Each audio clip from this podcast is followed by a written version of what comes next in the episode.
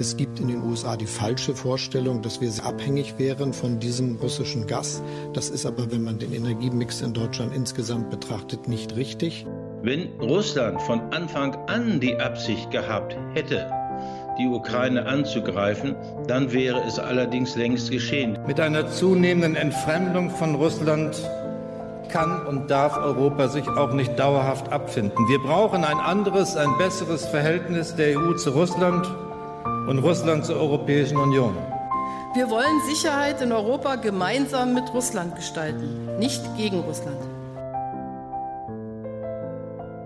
Ostausschuss. Ein Podcast der Salonkolumnisten. Hallo und herzlich willkommen zum Ostausschuss der Salonkolumnisten. Mein Name ist Richard Volkmann und in diesem Podcast hören Sie im Wechsel mich mit Jan-Philipp Hein und David Harnasch. Nachdem wir am vorletzten Wochenende einen Notpodcast anlässlich des Putschversuchs von Jewgeni Prigozhin aufgenommen haben, kehren wir heute zu unserem normalen Rhythmus und zur normalen Zählung zurück. Was bedeutet, dass wir an diesem Donnerstagabend, den 6. Juli 2023, unsere 20. reguläre Folge aufzeichnen. Anfang Juni hatten wir das letzte Mal, als wir zusammen waren, über vier Jahrzehnte russischer Kriege gesprochen und wir bleiben auch heute im Bereich der Machtpolitik, allerdings mit anderen Mitteln. Unser Thema sind Infrastruktur- und Industrieprojekte an der Peripherie der Sowjetunion und ihre Rolle als Mittel der Machtausübung oder des Kolonialismus dass Infrastruktur auch heute noch Politik bedeutet und zwar auch ganz handfest und teilweise sehr destruktiv, haben wir vor einem Monat bei der Sprengung des Kachowka-Staudamms gesehen. Und gerade diese Woche wachsen die Sorgen wieder vor russischen Angriffen am oder auf das Kernkraftwerk in Saporischia. Um diese sehr aktuellen Themen zu besprechen, haben wir auch heute wieder unsere bekannte Expertenrunde zu Gast. Ich begrüße dabei Jan-Klaas Behrens, Historiker an der Viadrina Universität in Frankfurt-Oder. Guten Abend aus Kreuzberg. Franziska Davis, Historikerin an der LMU in München. Hallo, guten Abend. Und Gustav Gressel, Militärexperte beim European Council on Foreign Relations, heute Abend aus Kiew zugeschaltet. Einen schönen guten Abend.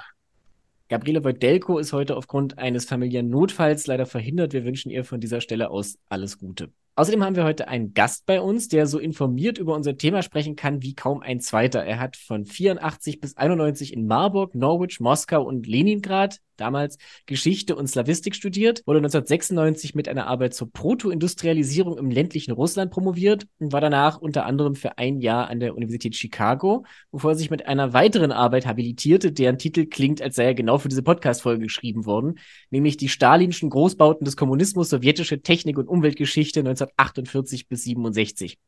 Seit 2009 ist er ordentlicher Professor für osteuropäische Geschichte und Direktor des Instituts für osteuropäische Geschichte und Landeskunde an der Universität Tübingen. Er hat eine ganze Reihe von Forschungsprojekten geleitet, unter anderem ein deutsch-französisches Forschungsprojekt zur Umweltzeitgeschichte der Sowjetunion. Ein weiteres, ebenfalls deutsch-französisches, das noch läuft, ist ein Projekt namens Environ Health zu Umwelt und Gesundheit in der späten Sowjetunion und nach deren Zusammenbruch. Und ein anderes drittes Projekt zur sowjetischen Nuklearmoderne ist bereits abgeschlossen. Ich freue mich sehr, dass er in seinem vollen Zeitplan einen Abend freimachen konnte und heute original mit seinem Pack Putin-T-Shirt bei uns ist, das man leider nicht sehen kann. Herzlich willkommen, Professor Klaus Geestwar. Ja, schöne Grüße aus Tübingen in die tolle Runde. Wir starten wie immer mit einer Übersicht zur militärischen Lage in der Ukraine und damit mit Ihnen, lieber Gustav Gressel, in Kiew. Sie sind gerade in der Ukraine. Wie haben Sie die letzten Tage erlebt? Oh, äußerst angespannte Lage. Also man kann kaum übersehen, dass natürlich die Erwartungshaltung in die Gegenoffensive äh, zurzeit nicht ganz erfüllt wird und dass, dass man äußerst nervös ist.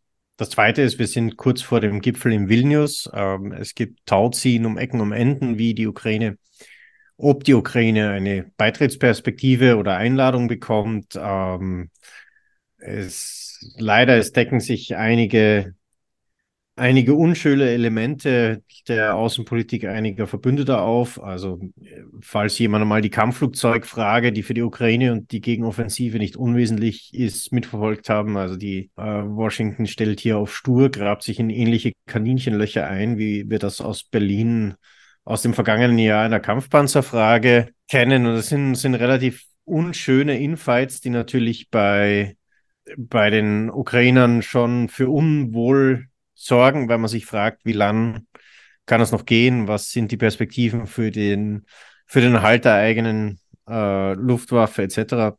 Sonst relativ paradoxes Klima. Also es ist, Kiew ist im tiefsten Frieden, wenn es nicht Luftangriffe gibt. Die Stadt ist wieder fast voll. Äh, auf der anderen Seite ist natürlich der Krieg allgegenwärtig. Äh, zum gegenwärtigen Zeitpunkt haben 78 Prozent der Ukrainer entweder den nahen Verwandten, also Bruder, Schwester, Tochter, Vater, Mutter, im Krieg verloren oder schwer verwundet. Trotzdem sind zum Beispiel die Umfragewerte, was die Zukunftszuversicht oder die, die Einstellung, ob die Ukraine selber äh, auf dem guten Weg ist, so hoch wie nicht äh, zu keinem Zeitpunkt vor dem Krieg und zu keinem Zeitpunkt der, der Friedenszeiten, weil man das Gefühl hat, dass äh, wenn man wenn man den Krieg gewinnt, wenn man aus dem hervorgeht, die Ukraine sozusagen den Weg nach Europa frei hat und äh, die, die, die alte Vergangenheit von Korruption, Misswirtschaft äh, hinter sich lassen wird. Also es ist, ist ein sehr, sehr, sehr gemischtes Bild, das sich dieser Tage hier in der Stadt ergibt. Nochmal zu dem Thema Gegenoffensive, das Sie angesprochen haben. Ist, die, die läuft jetzt seit einem guten Monat und äh, wie Sie gesagt haben, also es erfüllt nicht durchgehend die Erwartungen. Das ist jetzt höflich ausgedrückt. Es gibt auch Experten im Westen, die das deutlicher benennen. Also Ihr Landsmann Oberst Markus Reisner aus dem österreichischen Bundesheer zum Beispiel hat jetzt offen gesagt, die sei gescheitert. Ist das, ist das Mäkelei? Ist das Übertreibung? Oder wie muss man das militärisch bewerten? Ich weiß, es ist natürlich ein bisschen Kaffeesatzleserei, aber ich stelle die Frage trotzdem. Ja, ich würde es nicht ganz so streng sehen wie der Markus. Also das, was er auch angesprochen hat, sozusagen die, die, die ursprüngliche Idee dieser Gegenoffensive ist gescheitert und jetzt probieren es die Ukrainer anders. Das stimmt. Also wir haben eigentlich seit der ersten Woche der Gegenoffensive einen Wechsel der Taktik, kleinteiliger zu gehen, abgesessen anzugreifen, Minenräumung nicht mit Großgerät zu betreiben, sondern in der Nacht infanteristisch, damit man keine Aufmerksamkeit erweckt. Das Problem, das die Ukrainer äh, bei dieser ersten Phase der, der Gegenoffensive haben, ist durch die schwere Verminung äh, des Geländes haben sie nur ganz wenige Bewegungsstreifen, die sie nutzen können. Deshalb können sie auch keine großen und starken Kräfte zum Einsatz bringen, weil äh, die im Grunde nur Artillerieziele darstellen würden. Und müssen relativ kleinteilig sich mal an die russischen Hauptstellungen herantasten. Ähm, das ist ein irrsinnig langsamer Prozess. Das ist leider auch ein sehr verlustreicher Prozess. Ähm, die Russen verteidigen ziemlich aggressiv, äh, verteidigen auch motivierter, als man das gedacht hat, von mobilisierten Leuten, von zum Teil strafgefangenen Einheiten. Gerade die technischen Truppen äh, der russischen Armee haben einiges dazugelernt taktisch, verhalten sich weit besser, als sie das letztes Jahr gemacht haben. Und deshalb verläuft das Ganze zäher. Nichtsdestotrotz äh, gibt es Fortschritt. Ähm, also gerade in der letzten Nacht kamen einige Meldungen rein, die die relativ positiv sind. Jetzt mal schauen, jetzt rennen die russischen Gegenangriffe, jetzt ist die russische Luftwaffe wieder relativ aktiv, ähm, zu versuchen, die ukrainischen Einbrüche mit äh, Gleitbomben auszudämpfen. Äh, wenn die Ukrainer das Gelände halten, was sie in der letzten Nacht bekommen haben, dann haben wir sehr gute eigentlich Vorbedingungen, um weiter Richtung, Richtung Durchbruch zu gehen. Und dann könnte sich die Phase, die eigentlich jeder erwartet hat, nämlich der große Bewegungskrieg und und der Raumgewinn in drei, zwei, drei Wochen Realität werden. Aber mal schauen. Die Frage lässt sich nicht vermeiden, nachdem wir vor zwei Wochen äh, über diesen Prigozhin-Aufstand gesprochen haben. Wie wird sich jetzt der Wegfall oder wie macht sich der Wegfall der Wagner-Truppen bemerkbar? Oder fallen die überhaupt wirklich weg? Das ist ja alles sehr, sehr vage und nicht ganz zu verstehen. Ne, militärisch hat das überhaupt keine Auswirkung. Also ähm, ein paar Strafgefangeneneinheiten, die noch um Bachmut eingesetzt waren und, äh, und dort gekämpft haben, die haben sich zurückgezogen. Das hat den Ukrainern ein paar Geländegewinne gebracht, aber das war kein Einbruch oder kein Zusammenbruch der russischen Linien. Sonst war Wagner eigentlich äh, seit Mai, Ende April, Mai großteils aus der Front genommen, nachdem er Bachmut eingesetzt hat. Wagner, muss man auch sagen, spielt in dem Krieg nicht die Rolle, die es medial einnimmt. Also Wagner, dadurch, dass es natürlich eine, eine private Firma ist, ähm, mit einem Chef, der sich gerne selbst vermarktet, hat einfach mehr Medienbilder geliefert, war gegenüber Bloggern aufgeschlossener, hat, hat einfach auch Journalisten zugelassen, also wenn man das so nennen darf, ja, ähm, äh, zugelassen und dadurch war es in den Medien präsenter und man hat so den Eindruck gehabt, die, die kämpfen da unten und sind wichtig etc. Äh, militärisch hat Wagner eine Rolle gespielt als Schockinfanterie, äh, vor allen Dingen zu dem Zeitpunkt, als sie äh, exklusiv aus Gefängnissen äh, Leute rekrutiert haben. Diese Zeiten sind schon länger vorbei. Die Bedeutung von Wagner hat zuletzt stark abgenommen. Äh, jetzt kämpft die russische Armee nicht mehr im reinen Infanteriegelände. Äh, also die großen Ortskämpfe Soledar, Bachmut sind vorbei. Äh, in dem Sinn spielt Wagner eigentlich keine große Rolle mehr. Und auch die, die Nachrichten über den Putsch, wenn man denkt, das ist doch demoralisierend, was da passiert. Äh, Russland führt sich vor. Das Problem ist halt, die, die Soldaten, die an der Front kämpfen, äh, auf der russischen Seite, sind in einem sehr kontrollierten Informationsumfeld, müssen ihre Telefone abgeben, haben keinen Kontakt zu, zu, frei, äh, zu irgendwelchen Medien, äh, leben im Grunde nur von den Lageinformationen, die ihnen ihre, Offensi ihre Offiziere vorlesen. Äh, und das ist halt ein starkes Skripte. Das heißt, auf Gerüchtebasis breitet sich natürlich schon aus, dass es, äh, dass es da was gegeben hat. Aber es hat nicht zu einer Erschütterung der Front oder Erschütterung der Moral geführt. Die, die Zahl an Kriegsgefangenen, die die Ukraine macht, ist relativ gering. Äh, Großteil der russischen Soldaten kämpft wirklich äh, verbittert um ihre Stellungen und äh, auch wenn die Lage aussichtslos ist, äh, leisten die noch Widerstand, anstatt sich zu ergeben. Also die, den moralischen Einbruch hat es leider nicht gegeben. Letzter Punkt noch zu Saporischia, worüber wir ja schon kurz gesprochen hatten. Auf russischen Telegram-Kanälen war ja verbreitet worden, dass die Ukrainer das Kraftwerk mit Raketen angreifen wollten.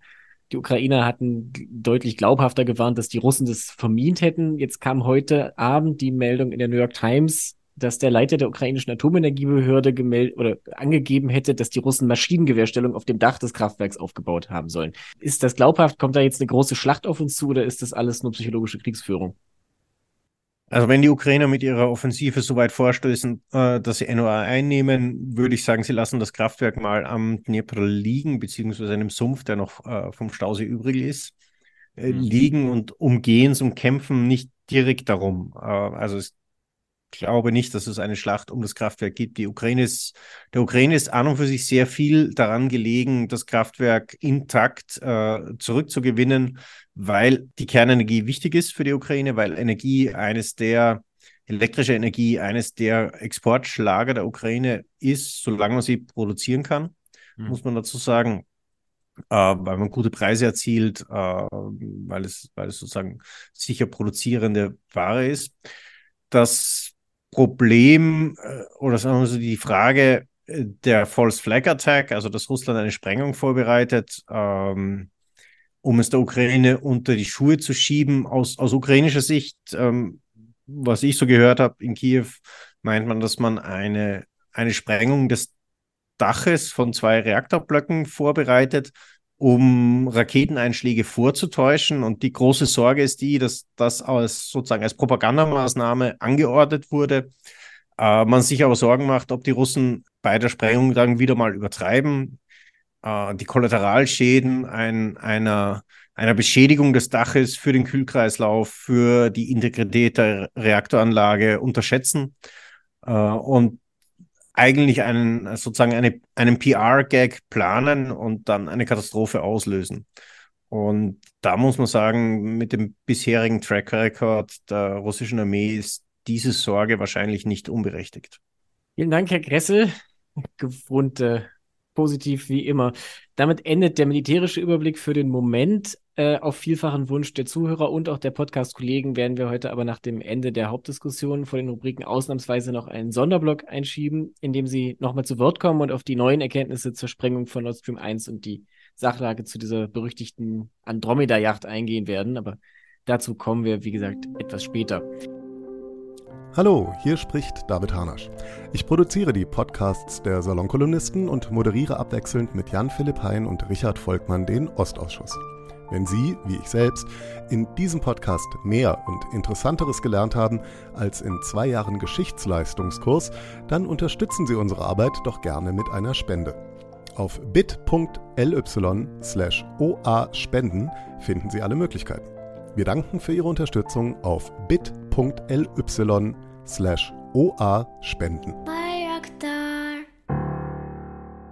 Jetzt freue ich mich, mit dem Rest unseres Panels in eine Form der osteuropäischen Geschichte einzutauchen, die den Mittelbereich im Venn-Diagramm von Politik, Wirtschaft und Technik markiert, nämlich diese Industrie- und Infrastrukturpolitik.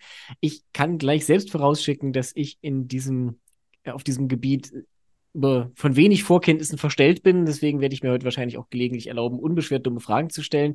Ich beginne jetzt mal mit Ihnen, Herr Professor Gestwer, gleich aus Neugier. Die erste Frage, wie kommt man zu Ihrem Thema? Ja, ich war Mitte der 90er Jahre auf der Suche nach einem neuen Thema. Und ähm, als ich mich mit der Protoindustrialisierung beschäftigt habe, war so das ähm, große Oberthema, wie denn in so einer ländlichen Gesellschaft Handel, Gewerbe und äh, Markt entstehen kann. Und dann wollte ich den zweiten Teil der Aufstieg der modernen Welt thematisieren. Und ähm, da hat sich das natürlich angeboten, sich näher mit der modernen Technologie auseinanderzusetzen. Und die Technik und die Umweltgeschichte war damals noch ein, waren Forschungsfelder, die noch gerade im Aufstieg befindlich gewesen sind. Und dachte ich mir, ja, das ist doch mal ein schönes Thema, um einige neue Akzente zu setzen. Und äh, der zweite Punkt war, dass äh, damals sich die, die meine Kollegen, die in den ähm, russischen oder in den postsowjetischen Archiven arbeiten konnten, meistens auf die 20er und 30er Jahre gestürzt hatten. Und dann habe ich gesagt, okay, dann machst du etwas zur Nachkriegsgesellschaft, also ab Beginn der 40er Jahre und habe dann so ein bisschen rumgelesen und ähm, nach, nach Themen gesucht und bin dann relativ schnell auf diese stalinischen Großbauten des Kommunismus gekommen. Das sind gigantische, damals gigantische Kanal- und Wasserkraftwerke, die entstanden sind, auch verbunden mit Bewässerungsanlagen. Die sollten halt den ganzen Süden der Sowjetunion äh, von der Ukraine bis hin nach Zentralasien nochmal umgestalten, um eben dort nicht nur eine neue, neue Landschaften zu schaffen, sondern auch tatsächlich die, die Menschen, die, deren Arbeits- und Lebensweise und auch Denkweise grundlegend umzugestalten. Also hier sollte dann tatsächlich der Kommunismus anbrechen. Und da dachte ich mir, das ist doch ein tolles Thema. Und das ist ja auch etwas, äh, was wir gleich besprechen werden. Diese Großbauten, diese Baustellen, diese Großprojekte sind natürlich auch immer wieder Begegnungsorte von unterschiedlichen Menschen. Also da haben mehrere Zehntausend Menschen diese großen Kraftwerke und Staudämme und Kanäle gebaut und sind aus unterschiedlichen sozialen Kontexten dort zusammengekommen, haben sich dann wiederum mit den Parteieliten und auch mit den Facheliten auseinandergesetzt. Und das ist ja unheimlich viel entstanden. Es sind große Städte dort entstanden. Es sind plötzlich ähm, Industriegiganten aus dem Boden geklotzt worden. Und das schien mir von der Dynamik und von der Dra vom Drama her, glaube ich, ein tolles Thema zu sein. Auf jeden Fall. Bevor wir jetzt aber zu diesen stalinischen Großbauten des Kommunismus direkt kommen, würde ich sagen, dass wir noch ein kleines bisschen historischen Background schaffen. Also das, was man historiografisch durchaus als Kolonialismus bezeichnen kann, hat ja schon im Zarenreich begonnen. Frau Davis, könnten Sie da bitte als Hinführung kurz die großen historischen Linien zeichnen, die da uns hinführen? Ähm, ja, ich, ich bemühe mich. Also grundsätzlich kann man erstmal sagen, dass gar nicht so eindeutig ist und es ein bisschen auch äh, davon abhängt, wie man Imperium oder ähm, koloniale Elemente definiert, wann eigentlich ähm, wir von einem Imperium sprechen. Und das ein klassische Werk, das äh, nach dem Zusammenbruch der Sowjetunion äh, erschienen ist von Andreas Kappeler, Russland als Vielvölkerreich, das setzt ein schon im 16. Jahrhundert mit, ähm, also im, im Jahr 1552 eigentlich, weil da das Moskauer Zarenreich die Kanate von Kasan äh, und Astrachan dann erobert hat und damit erstmals eine Herrschaft unterwirft, die nicht russisch ist, nicht orthodox, ähm, eine, eine, eine Ausgreifen einer Herrschaft ähm, über, über sozusagen die, das, was irgendwie noch zumindest als orthodox oder irgendwie Teil des historischen Erbes der Hus gelten äh, kann. Äh, das ist also ein möglicher Einschnitt und sagen aber äh, eine andere Historiker, naja gut, das ist vielleicht dann so ein vormodernes ähm, ähm, Vielvölkerreich, aber dass wir wirklich von einem Imperium in dem Sinne sprechen können, dass auch die Eliten sich ähm, als Träger eines Imperiums verstehen, mit, äh, mit einer Zivilisierungs- äh, dass sie Russland als Imperium verstehen, das, äh, das verfestigt sich eigentlich erst im 18. Jahrhundert. Ab diesem Zeitpunkt gibt es ja auch überhaupt erst unter Peter dem äh, Ersten, dem sogenannten Großen, ähm, die Selbstbezeichnung Rassiskaya Imperia, russländisches äh, Reich.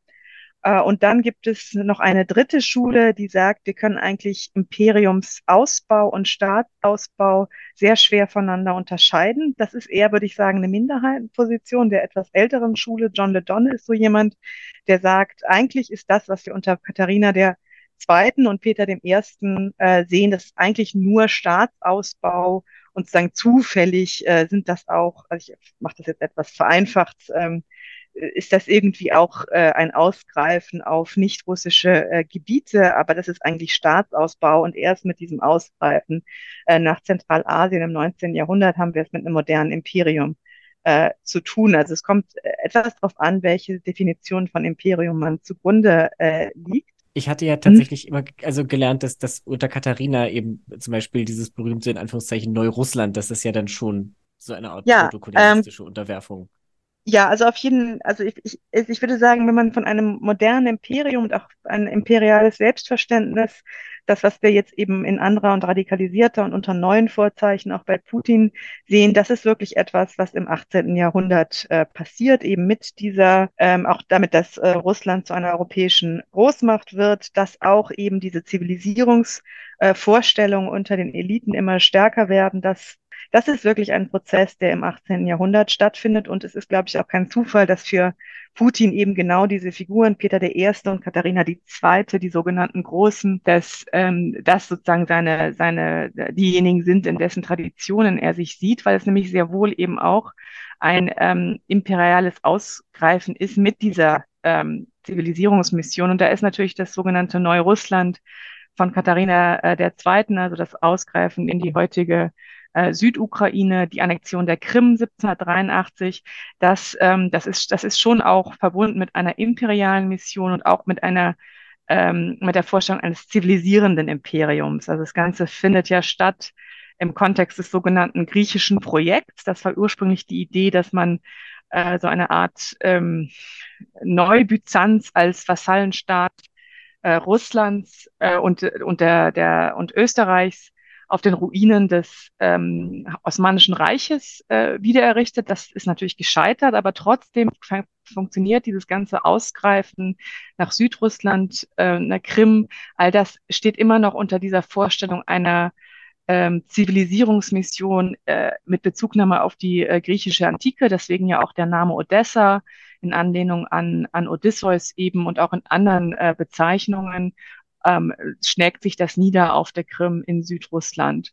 Und da haben wir in gewisser Weise auch schon, obwohl ich da nochmal einen deutlichen Unterschied machen würde zum 19. Jahrhundert und dann vor allem zum 20. Jahrhundert, aber auch schon zumindest eine infrastrukturelle äh, Durchdringung, also dass die dass Karten entstehen, dass man versucht, die, den, den Raum zu begreifen, zu strukturieren, zu beherrschen, äh, Wissen darüber zu produzieren. Also das, das, all das passiert äh, auf, der, auf der Krim in den Jahrzehnten nach der Annexion 1783.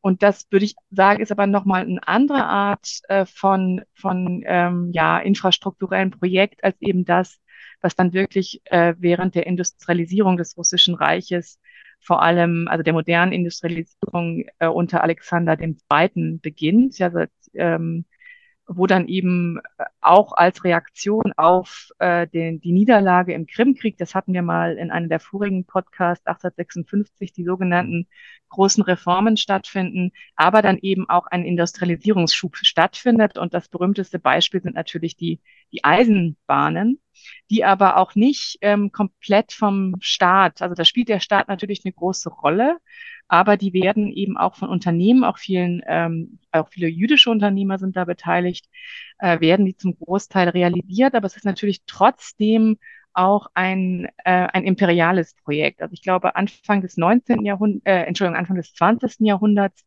entsteht dann äh, die Eisenbahnlinie zwischen äh, Ordenburg und Taschkent in äh, Zentralasien. Und das ist sicher ein Beispiel davon, wie diese Infrastrukturprojekte äh, eben auch ähm, ein, ein Weg sind, dieses Imperium zu durchdringen, miteinander zu verbinden, zu modernisieren. Jetzt hat, hatten wir die Stichworte Modernisierung und vorher Zivilisierung. Äh, nach 1917, nach der Machtübernahme der Kommunisten, ist natürlich die Lage eine völlig andere. Kommunismus versteht sich ja als so eine Art Erlösung auf wirtschaftlichem Wege. Und gerade in der frühen Sowjetunion, die ja in vielerlei Hinsicht trotz allem immer noch wirtschaftlich enorm rückständig war, war ja da wirklich viel zu tun.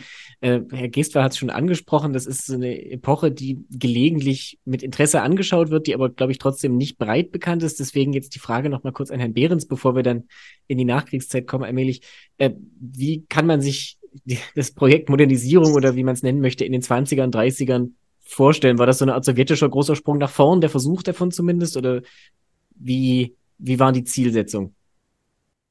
Naja, ganz grundsätzlich muss man sich natürlich klar machen, dass die Sowjetunion eine Bauerngesellschaft war, dass Russland eine Bauerngesellschaft war, dass man ländliche Strukturen hatte, die man aufbrechen wollte. Nicht, dass äh, gewisserweise auch die Bolschewiki diese Bauern und diese Rückständigkeit gehasst haben.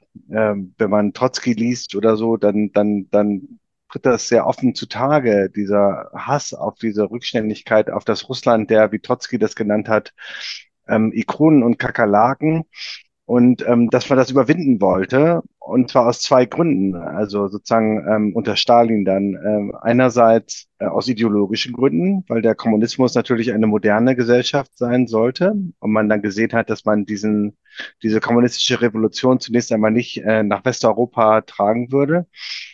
Und andererseits aber auch aus geopolitischen Gründen, weil Stalin auch gesehen hat, dass Russland in diesem geopolitischen Konzert nur eine Chance hat, wenn es eben sich modernisiert und wenn es sozusagen aufschließt zu den anderen Mächten. Und ähm, diese Melange aus, glaube ich, Kommunismus und Geopolitik, äh, darüber schreibt ja auch Stephen Kotkin sehr viel in seinen Stalin-Biografien. Ähm, das ist, glaube ich, eigentlich das, was man begreifen muss, um diese Projekte auch zu begreifen. Dann wenn wir jetzt in die nähere, jüngere Vergangenheit kommen, also der Zweite Weltkrieg hat natürlich unheimlich viel verschoben in den Grundbedingungen in ganz Europa, auch in der Sowjetunion, wo der Krieg ja mit einem kaum vorstellbaren Verlust an Menschenleben endete, aber gleichzeitig auch mit einem enormen Zugewinn an Territorium. Die baltischen Staaten, äh, Westukraine, Belarus, äh, Bessarabien, diese Gebiete mussten ja dann danach auch strategisch gesichert werden und ich nehme mal stark an, dass da Wirtschaftspolitik und Industriepolitik auch eine Rolle gespielt hat, oder Herr Guest war? Ja, natürlich war das eine ganz zentraler Bedeutung. Aber zuerst ging es ähm, nach dem Zweiten Weltkrieg nicht so sehr darum, äh, diese neu gewonnenen Gebiete infrastrukturell zu durchdringen. Ich möchte noch mal daran erinnern, dass nach 1945 äh, die große Nachkriegshungersnot ausbrach im Jahr 1946 und 47, die eben nochmal wahrscheinlich 1,5 Millionen Menschen äh, das Leben gekostet hatte. Und da war das so, dass große Staubstürme, die sich ähm, in den äh, trockenen Steppen und Wüstengebieten im Süden der Sowjetunion gegründet haben, übers Land gezogen sind und vielerorts dann die, die Ernten ähm, kaputt gemacht haben.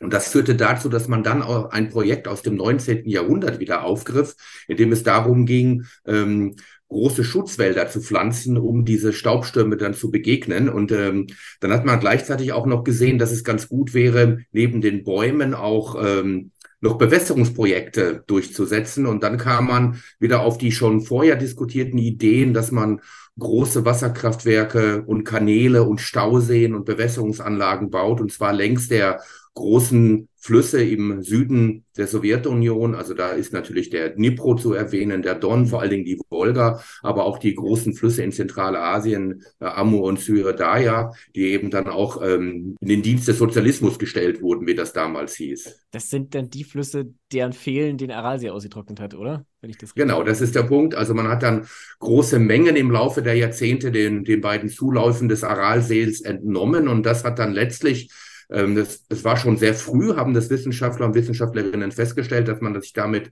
ein großes Problem schafft. Aber ganz evident geworden ist das erst in den späten 70er und in den frühen 80er Jahren und öffentlich thematisiert äh, werden konnte, das eigentlich erst unter den ähm, in der Perestroika-Zeit und 87, 88 sind dann die ersten kritischen Zeitungsartikel dazu entstanden und äh, 89 äh, hat es dann auch so einen, äh, einen großen Film gegeben, einen Dokumentarfilm, dann auch Spielfilme, die eben das Austrocknen des Aralsees dann auch sehr plastisch zur Anschauung gebracht haben und zwar nicht nur den, ähm, den Menschen in der Sowjetunion, sondern der, der ganzen gesamten Welt. Und das gilt, das Austrocknen des äh, des Aralsees gilt heute als die größte menschengemachte Katastrophe. Im Kontext der Zeit hieß es auch immer als das zweite Tschernobyl. Es ist jetzt natürlich, also die, die Zeiten, zu denen das dann thematisiert wurde, sind ja nun wirklich schon sehr gegen Ende der Sowjetunion. Gehen wir jetzt nochmal zurück in die Nachkriegszeit. Das war ja dann eine Zeit, die wahrscheinlich mehr im Sinne von Fünfjahresplänen und Ähnlichen als eine Art industrieller Aufbruch gesehen wurde. Ja, man wollte Aufbruchstimmung vermitteln. Das war das ganz Entscheidende. Ähm, in der Gesellschaft gab es natürlich nach dem Sieg im Zweiten Weltkrieg eine gewisse Erwartungshaltung, dass das Leben jetzt besser wird. Und dann schlug nochmal die Hungersnot zu, die eben dazu führte, dass äh, sich die, Ver äh, die Verbesserung des Lebensstandards nicht einstellte. Und in dieser Situation griff dann Stalin und seine Führung zu dem, zu dem gleichen Mittel, was man äh, Ende der 20er Jahre beobachten konnte, nämlich den großen Sprung nach vorne. Also das heißt, man versuchte mit großen angelegten Projekten den Sprung, ich habe es mal genannt, von der Katastrophe in den Kommunismus zu vollziehen.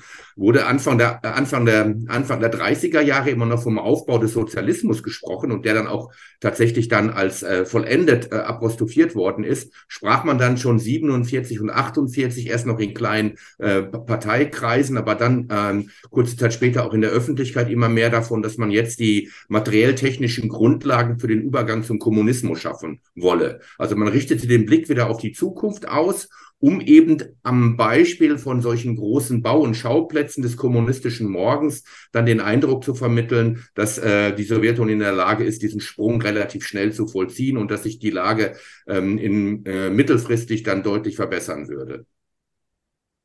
Wenn wir jetzt von diesen stalinischen Großbauten sprechen, was sind da Beispiele für Bauten aus dieser Zeit konkret? Also was mir jetzt einfiele, wäre, weiß mir Ostseekanal, aber das ist ja recht bekannt, da gab es ja sicher noch andere. Nein, äh, die stalinischen Großbauten des Kommunismus, die beziehen sich im Wesentlichen auf, den, auf die südlichen Landesteile. Also ein klassisches Beispiel, das hatten Sie heute schon in der Anmoderation erwähnt gehabt, ist zum Beispiel äh, der Staudamm Krachowka am, am mhm. Dnipro. Das ist das zweite Kraftwerk, was ähm, am Dnipro entstanden ist. Das erste Kraftwerk ist der, ist der, äh, der Dnipro-Hess in der Nähe von Saparischia. Der ist von 1928 zu 1932 gebaut worden. Interessanterweise auch ähm, mit massiver äh, Hilfe ähm, eines amerikanischen Unternehmens. Ein Hugh Cooper hat im Wesentlichen die Bauarbeiten geleitet und auch die größten, die meisten äh, technischen Anlagen kamen aus den USA, aus Schweden, auch teilweise auch Deutschland. Also wir haben es hier tatsächlich mit einer, mit einem importierten Wasserkraftwerk zu tun, äh, das eben dann am äh, Dnieper entstanden ist. Äh, weitere Großbauten des Kommunismus, die von 1950 in Angriff genommen worden sind, sind vor allem die großen, die großen Kraftwerke damals an der Wolga, also einmal in Wolgograd, also damals noch Stalingrad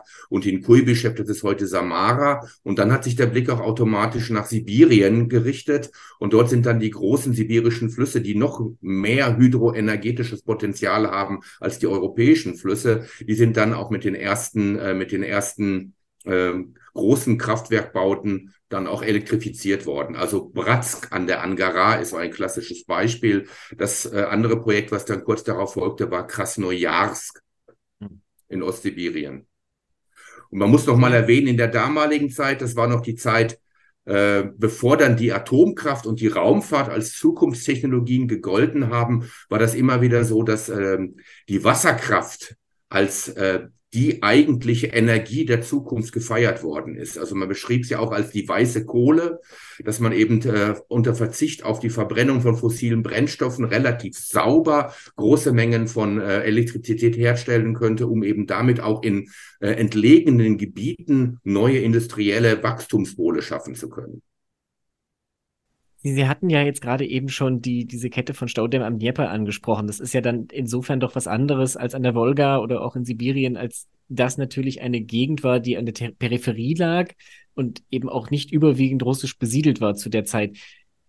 Muss, war das dann in Anführungszeichen nur dieser Wunsch, die Gesellschaft modernistisch, technisch zu durchdringen, oder hatte das dann eben auch diesen klaren Aspekt eines Machtmittels der Erschließung sozusagen eines Randgebiets des Imperiums? Naja, ich würde die Ukraine nicht unbedingt als Randgebiet des Imperiums bezeichnen, weil äh, das erste Kraftwerk ist natürlich zwischen zwei sehr, sehr wichtigen Industriegebieten der Sowjetunion entstanden, nämlich zwischen Donbass, dem Donbass, das damals als das Ruhrgebiet äh, des Zarenreiches und später der Sowjetunion ga, äh, galt, mit, äh, mit, einer, mit einem großen schwerindustriellen Produktionsprozess. Und auf der anderen Seite des äh, Dnipro, wo eben auch ähm, dann das, der, der im Wasserkraftwerk produzierte äh, Strom hinfloss. Da haben wir äh, Krivoy-Rock oder Kriviro-Ri, wo es auch natürlich große ähm, Erzvorkommen gegeben hat. Also diese beiden Industriegebiete waren für die sowjetische Volkswirtschaft und auch für die Rüstungsproduktion von zentraler Bedeutung. Deshalb glaube ich nicht, dass man hier von einer Peripherie sprechen kann.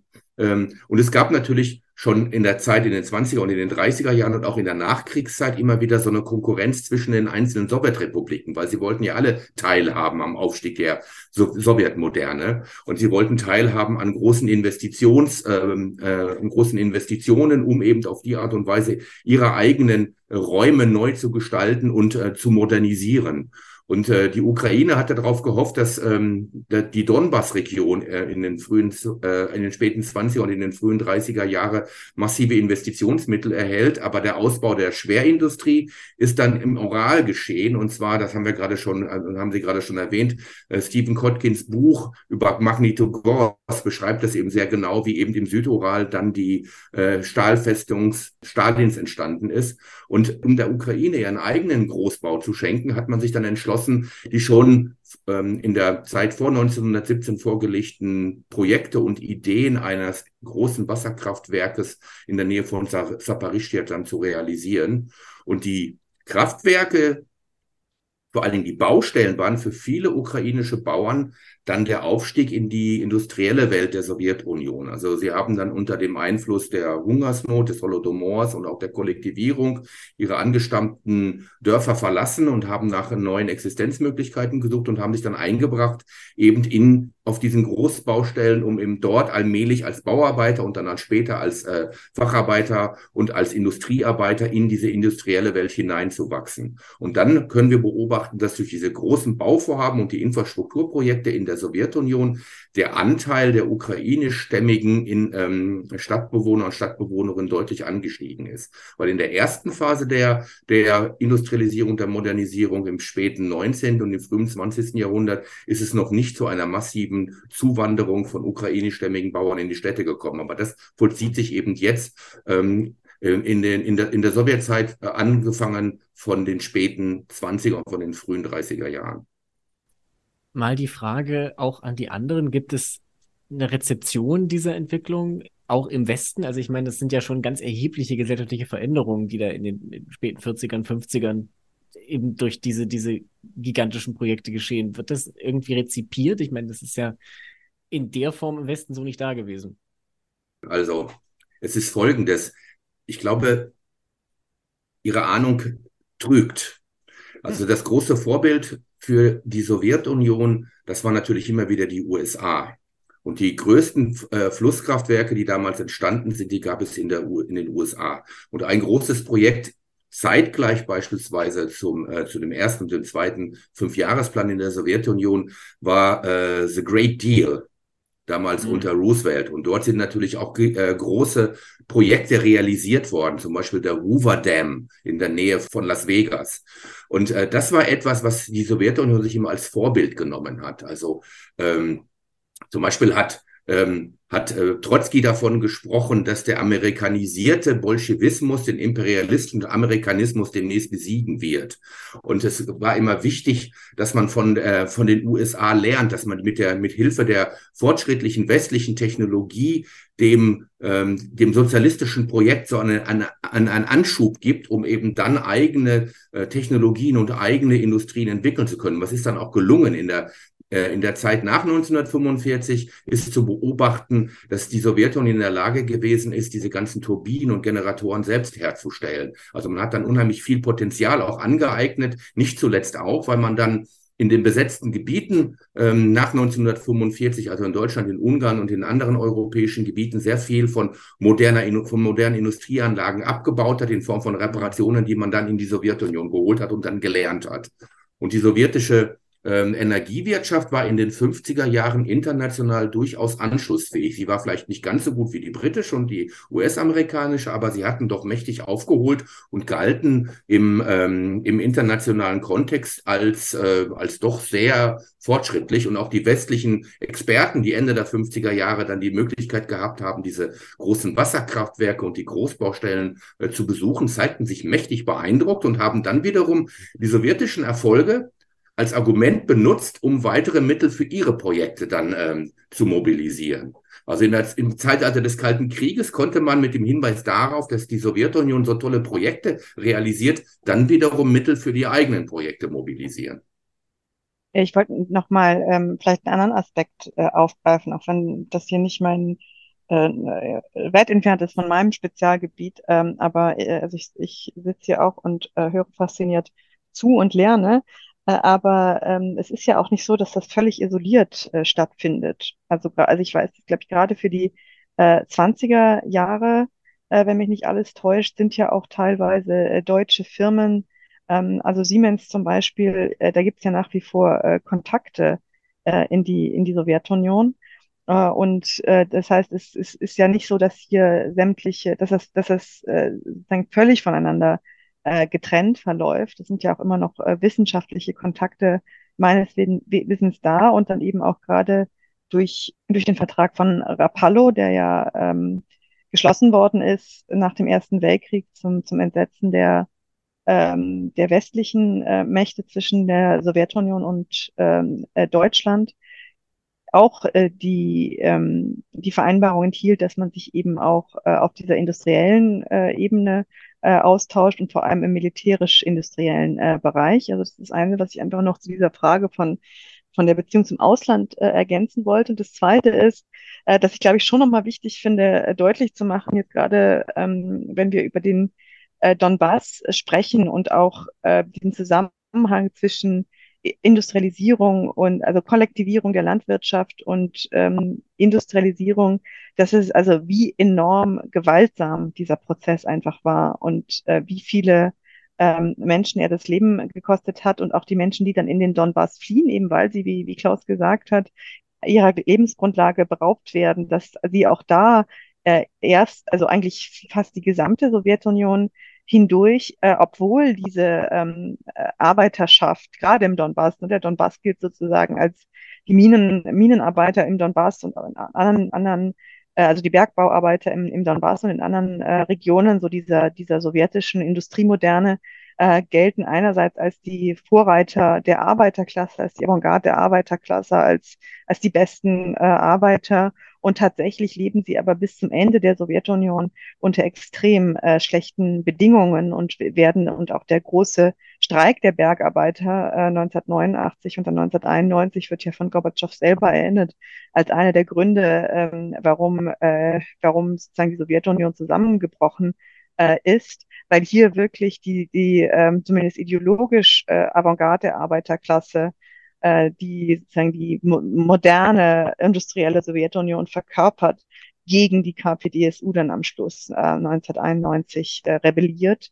Also ich glaube, diesen, diese, ähm, bei dieser ganzen äh, Fortschrittserzählung, ähm, die dann ja eben auch von der Sowjetunion ganz stark bedient äh, worden ist, die auch ähm, teilweise ja äh, fast, also auch affirmativ und mit Begeisterung äh, von auch Deutschen oder überhaupt linken äh, Intellektuellen im, im, im sogenannten Westen begleitet worden ist, was für ein enorme, ähm, also enorme äh, menschliche Kosten das bedeutet hat.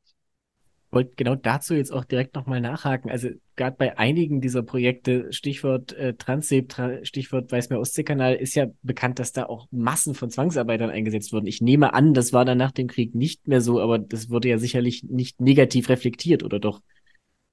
Ich glaube, die Frage ist an mich, das würde ich ganz gerne übernehmen. Ja. Und ich möchte auch nochmal den Punkt aufgreifen, den, äh, den Franziska gerade gemacht hat. Und es ist tatsächlich so, dass äh, während der, äh, vor allen Dingen während des ersten Fünfjahresplans die Reallöhne der Industriearbeiter und Industriearbeiterinnen in der Sowjetunion sich eigentlich halbiert haben.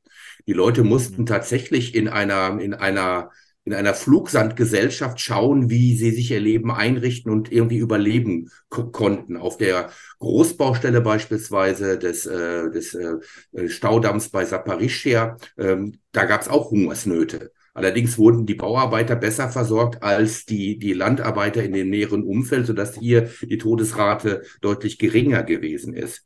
Aber es gibt ein schönes Beispiel, als der überzeugte Kommunist Arthur Köstler, der österreichische Publizist, in die Sowjetunion reiste und durch die Sowjetunion reiste, stellte er fest, dass äh, dort an diesen wenn man so will, an diesen Schau- und Bauplätzen des Sozialismus, die groß gefeiert worden sind, sich ihm eine, wie hat er es genannt, die Ödnis eines industrialisierten Neandertals aufgedrängt hat. Also der macht da nochmal sehr deutlich, wie hundsmiserabel eigentlich die Lebensbedingungen der Menschen in diesen neu entstehenden Industriezentren gewesen waren. Und das hat sich erst sehr äh, im Laufe der Zeit ein wenig verbessert, aber dann kam dann natürlich der Zweite Weltkrieg und dann kam die harte Nachkriegszeit, die eben auch viele Menschen dann wieder zurückgeworfen hat auf das nackte Überleben. Und der andere Punkt, den Sie gerade deutlich gemacht haben, dass natürlich alle diese, nicht alle, aber doch viele dieser Großprojekte immer wieder auch mit einem Heer von Zwangsarbeitern realisiert worden sind. Und das erste große Projekt der Lagerwirtschaft war natürlich im hohen Norden Russlands der Bau des Weißmeer-Ostsee-Kanals. Äh, der wurde von insgesamt 170.000 Zwangsarbeitern gebaut und eigentlich nur von Zwangsarbeitern gebaut. Und dann hat man auch ähm, die, äh, die Lager dann nach Experten äh, äh, durch, durch, durchgesucht und hat diese Experten dann nachher in sogenannten goldenen Käfigen, also in solchen speziellen Planungs- und äh, Planungs- und Produktionsbüros zusammengefasst, damit sie eben dort die intellektuellen Planungs- und Bauarbeiten äh, äh, durchspielen konnten, um damit dann auch tatsächlich dann die, äh, die Bauarbeiten vor Ort zu realisieren. Und es gibt viele, viele Quellen dazu, wie, äh, wie, äh, wie viele Menschen dabei gestorben worden sind. Auch in der Nachkriegszeit, also gerade bei den Großbauten des Kommunismus, mit denen ich mich beschäftigt habe, mit den Wasserkraftwerken, die an der Wolga entstanden sind. Auch dort hat man wieder auf Zwangsarbeit zurückgegriffen und erst nach Stalins Tod und nach der, wenn man so will, Auflösung des Gulag-Systems ist man dazu übergegangen, ähm, Lohnarbeiter auf diese großen Baustellen zu schicken, die eben dann in den, ähm, an den sibirischen äh, Flüssen entstanden sind. Also der Bruch kam eigentlich erst nach Stalins Tod und auch in der Nachkriegszeit haben wir immer noch wieder den Einsatz von massenhaften, ähm, massenhaften Zwangsarbeiterheeren. Vielleicht noch mal der Hinweis darauf, das äh, sowjetische, das stalinistische Gulag-System hat seine größte Ausdehnung in den letzten Jahren des Stalinismus erhalten, als nämlich so etwa 2,5 Millionen Menschen in diesen Zwangsarbeiternlagern ähm, ihr sich ihr Dasein einrichten mussten. Ähm, es ist ja auch, ein, also wenn wir jetzt auch nochmal zurückgehen auf diese Frage, wie verhält sich eigentlich Infrastruktur und Imperium zueinander, äh, da muss man natürlich auch mal genau schauen, über, über welche Sowjetrepublik äh, spricht man. Aber es war ja schon auch ein äh, Merkmal der, der Sowjetunion, dass es eine, dass eben in Moskau dann eben sozusagen geplant äh, wurde, wer welche Sowjet Sowjetrepublik äh, für etwa für was zuständig äh, war. Also dass ja dann auch äh, eben nicht sagen äh, in den, in den äh, Republiken entschieden wurde, sondern schon äh, von Moskau aus und es ist so eine, eine Art Arbeitsteilung, was die Wirtschaftssysteme anging, zum Beispiel auch in Zentralasien gegeben hat, ähm, was dann mit der Unabhängigkeit dieser, dieser Staaten auch zu einem äh, Problem äh, geworden ist. Vielleicht, vielleicht kannst du dazu noch mal was sagen. Ja, das ist, glaube ich, ein ganz wichtiger Punkt, äh, dass natürlich die zentralasiatischen hm, Republiken wurden immer wieder gesehen als ähm, Räume und Gebiete, in denen vor allem ähm, Landwirtschaft betrieben wird. Also die Baumwollproduktion in Usbekistan und in den anderen zentralasiatischen Sowjetrepubliken ist ein klassisches Beispiel für diese Monokultur, ähm, die natürlich in Moskau auf den Weg gebracht worden ist. Und die politischen Eliten und auch die, die Facheliten in diesen Sowjetrepubliken haben sich auch immer wieder darum bemüht, dass eben auch andere Industrien hier angesiedelt werden sollten. Und wenn wir uns anschauen, wo es denn moderne Industrie gegeben hat, wird immer wieder auffallen, dass natürlich in den, in den Westgebieten der Sowjetunion, also im Baltikum beispielsweise, dort gab es relativ ähm, äh, zukunftsträchtige ähm, äh, Industriekerne, die sich dann nach 1991 dann auch sehr gut äh, entwickelt haben können. Und gleiches galt auch für die, für die Ukraine. Auch dort hat es natürlich immer wieder neue, neue Investitionen gegeben, um das äh, industrielle Potenzial der Ukraine auszuschöpfen. Und ähm, es ist immer so, dass von Moskau aus, vom, das hat man vor allen Dingen bei den Großbauten des Kommunismus sehr schön sehen können in der Propaganda. Hat sich natürlich Stalin immer wieder als der große Führer ähm, inszeniert, der dem ganzen Land den Weg jetzt in den Kommunismus zeigt und dessen Genie äh, das Land in die Lage versetzt, eben jetzt äh, solche großen Projekte zu realisieren.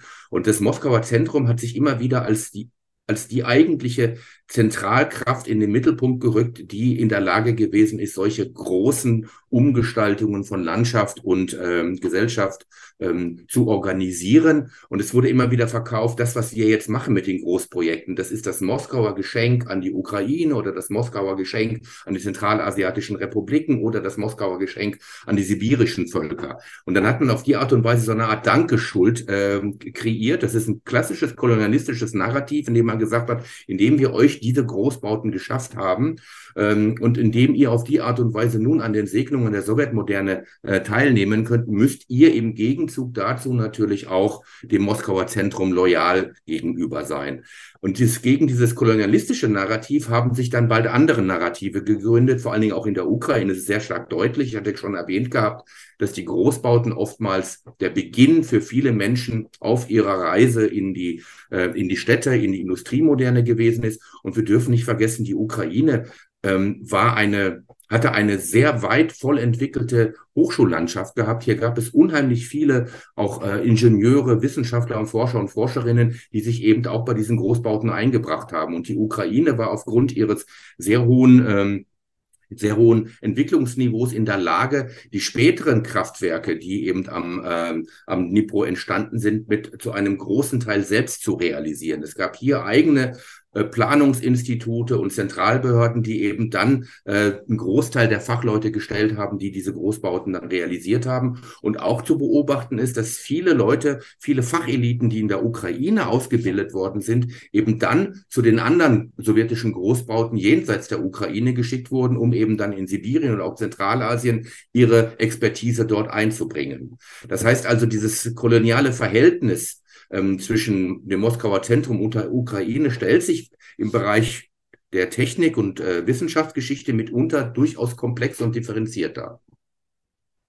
Zu diesen Geschenken, die Sie jetzt erwähnt haben, also Geschenken in Anführungszeichen, die dann die Peripherie bekam, zählten ja natürlich auch Kernkraftwerke, wie das ja heute jetzt zum Beispiel schon gesprochen ist, Saporischia, aber eben auch Tschernobyl und viele andere.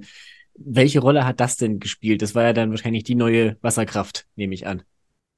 Ja, ähm, das taucht in den späten 50er Jahren auf. Ich möchte noch daran erinnern, dass die Sowjetunion ähm, der Staat gewesen ist, der äh, das erste Atomkraftwerk ähm, in Betrieb genommen hatte, was äh, eben Strom produzieren konnte. Das war in Obninsk, das ist in der Nähe von Moskau eine Wissenschaftsstadt.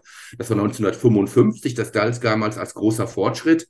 Aber ähm, die tatsächliche volkswirtschaftliche Nutzung der Atomkraft setzte erst sehr spät ein. In den, äh, in den 60er Jahren hat man Pläne dazu gemacht und der massive Ausbau der Atomkraft, der lag dann in den 70er, vor allen Dingen in den 80er Jahren. Und dann hat man halt geguckt, wo brauchen wir diese Atomkraftwerke und wo sind halt die natürlichen Bedingungen gegeben, also die nicht nur die natürlichen, sondern auch die industriellen Bedingungen gegeben, um hier Atomkraftwerke äh, äh bauen zu können. Und in der Ukraine gab es äh, gute Möglichkeiten dazu. Nicht zuletzt braucht man ja für Atomkraftwerke, das sehen wir jetzt in Saparischia, natürlich Wasser zum Kühlen.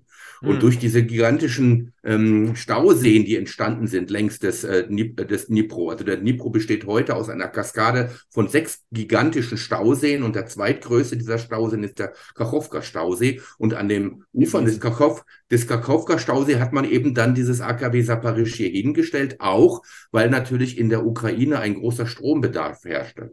Und das, ähm, das Kernkraftwerk Tschernobyl ist äh, im Grenzgebiet von der Ukraine zu Weißrussland, also zu Belarus, äh, fertiggestellt worden, hatte die Aufgabe von dort eben nicht nur Kiew, sondern eben auch äh, die, ähm, die Gebiete in, in Belarus und auch teilweise in Russland, also in der Nähe von Bryansk, mit, dem, mit, dem notwendigen, mit der notwendigen Elektrizität zu versorgen. Jetzt mal die logische Frage, die sich da für mich anschließt, auch aus gegebenem Anlass an Sie und auch durchaus an Gustav Gressel wurde bei solchen Aspekten damals schon auch eine militärische Komponente mitgedacht. Also einerseits jetzt, äh, was mit Elektrizität angeht, aber eben auch zur strukturellen Durchdringung von Grenzlandschaften, dass man das infrastrukturell sichert oder wurde da auch eine Sicherung mitgedacht? Wie, wie muss man sich das vorstellen? Also zur militärischen Sicht, ähm, nein, nicht ganz. Ähm, äh, also Novakakowka war, war ein Stausee, über dessen statische Stabilität man sich sehr viel Gedanken gemacht hat, vor allen Dingen, weil natürlich im, im Unterlauf auch große Siedlungen, also nicht, nicht zuletzt Kherson, ähm, sich befanden. Äh, aus sowjetischer Sicht befanden sich die damaligen Atomkraftwerke in der Ukraine in der sowjetischen Tiefe. Also es gab ja das Vorfeld des Warschauer Pakts. Mhm. Ähm, äh, das zweite war zu dem Zeitpunkt, wo sie geplant und gebaut wurden, äh, war es so, dass, äh, dass sozusagen ein gezielter Angriff äh, westlicher Marschflugkörper oder Luftstreitkräfte auf die Kraftwerke selber äh, eher, eher, unwahrscheinlich, also eher unwahrscheinlich galt. Also wenn, wenn die NATO damals so tief eingedrungen wäre in, äh, in den Luftraum der Sowjetunion, dann um Atomwaffen gegen, gegen äh, sowjetische Atomwaffenträger selber einzusetzen. Und in diesem Schlagabtausch wäre jetzt mal ganz bös gesagt letztendlich das Überleben der Kernkraftwerke äh, eher Nebensache gewesen. Also sie waren natürlich zu einem gewissen Grad geschützt, aber äh, das waren eher zivilstatische Überlegungen als militärische.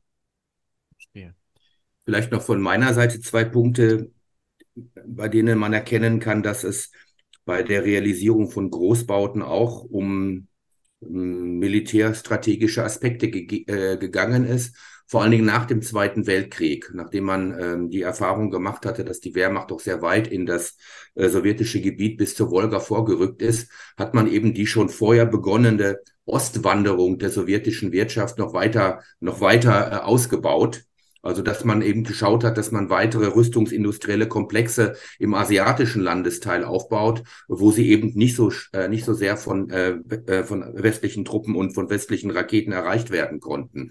Also, das gehört auf jeden Fall auch dazu. Und auch der Bau von Wasserkraftwerken längs der Wolga hatte die Funktion, im wenn man so will, im Herzen des europäischen Russlands neue industrielle Kerne entstehen zu lassen, die eben auch äh, rüstungspolitische Bedeutung gehabt haben. Und dann noch ein anderer Aspekt, wo man feststellen kann, dass äh, bei diesen bei dieser ganzen Technologiepolitik natürlich auch, dass äh, auch militärische Interessen Berücksichtigung gefunden haben.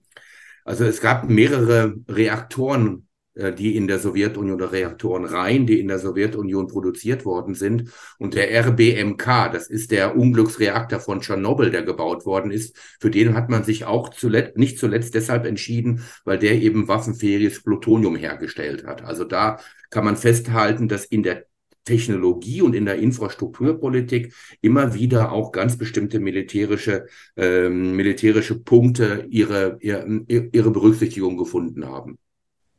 Alles klar. Ich habe noch zwei Fragen. Äh, die eine davon ist vielleicht noch vor der Wasserscheide von 91, die andere kommt dann danach.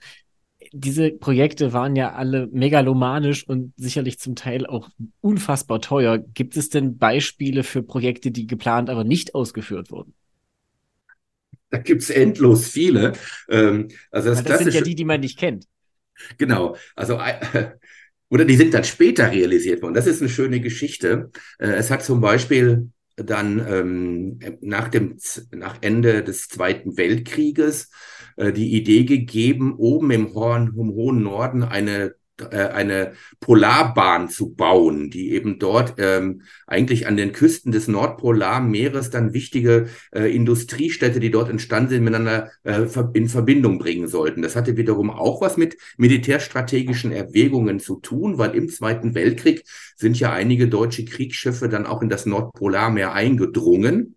Mhm. Und ähm, wenn man sich dann nochmal in diese ganzen Gedankenspiele des, äh, des Kalten Krieges hineinversetzt, die natürlich uns heute ähm, sehr seltsam vorkommen, aber es hat immer wieder in der Sowjetunion die Befürchtung gegeben, dass amerikanische Truppen über den, über den Nordpol eben dann oben in die Sowjetunion eindringen könnten. Und dann hat man gedacht, wir bauen so eine Nordpolarbahn, um eben hier auch eine infrastrukturelle Achse zu haben, die es uns dann im Kriegsfalle ermöglicht, ähm, Truppen und militärisches Gerät schnell zu verlegen. Hinzu kommt natürlich auch immer noch der Erschließungsaspekt, weil dort oben gibt es nämlich dann auch wichtige ähm, ähm, Energievorkommen, Gas und Öl und auch einige Erze, ähm, die man unbedingt nutzen wollte. Und ähm, Ende der 40er Jahre hat man dort auch über 150.000 Zwangsarbeiter in diese Region geschickt, unter anderem auch viele deutsche Kriegsgefangene, die dort arbeiten mussten. Und ähm, man hat also die Eisenbahnschienen auf diesen Permafrostboden einfach relativ simpel hingelegt und hat eben nicht, nicht damit nicht dabei bedacht, dass äh, der Permafrostboden sich ja die ganze Zeit bewegt. Der taut mal auf im Sommer und dann friert er mal wieder ein. Und das hat überhaupt nicht funktioniert. Und nach, ähm, als Stalin gestorben ist, hat man dann diesen megalomanischen Bau, der tatsächlich ähm, keine große Funktion gehabt hat. Also da sind keine großen ähm, Züge oder über eine größere Strecke gefahren, hat man das dann eingestellt und hat die äh, dortigen Zwangsarbeiter dann in andere Lager verfrachtet. Und jetzt in der Putin-Zeit, zu Beginn des 21. Jahrhunderts, mit der zunehmenden Erschließung der, der polaren Energievorkommen, hat man dieses Projekt wieder rausgeholt und hat es wieder realisiert. Natürlich jetzt unter ganz, mit ganz anderen technischen Möglichkeiten und äh, die Bahnstrecken sind dort jetzt deutlich moderner gebaut worden. Und äh, man hat dieses Bahnprojekt unter anderem jetzt auch mit äh, westlicher Hilfe realisiert. Also gerade auch viele spanische Baufirmen waren daran beteiligt.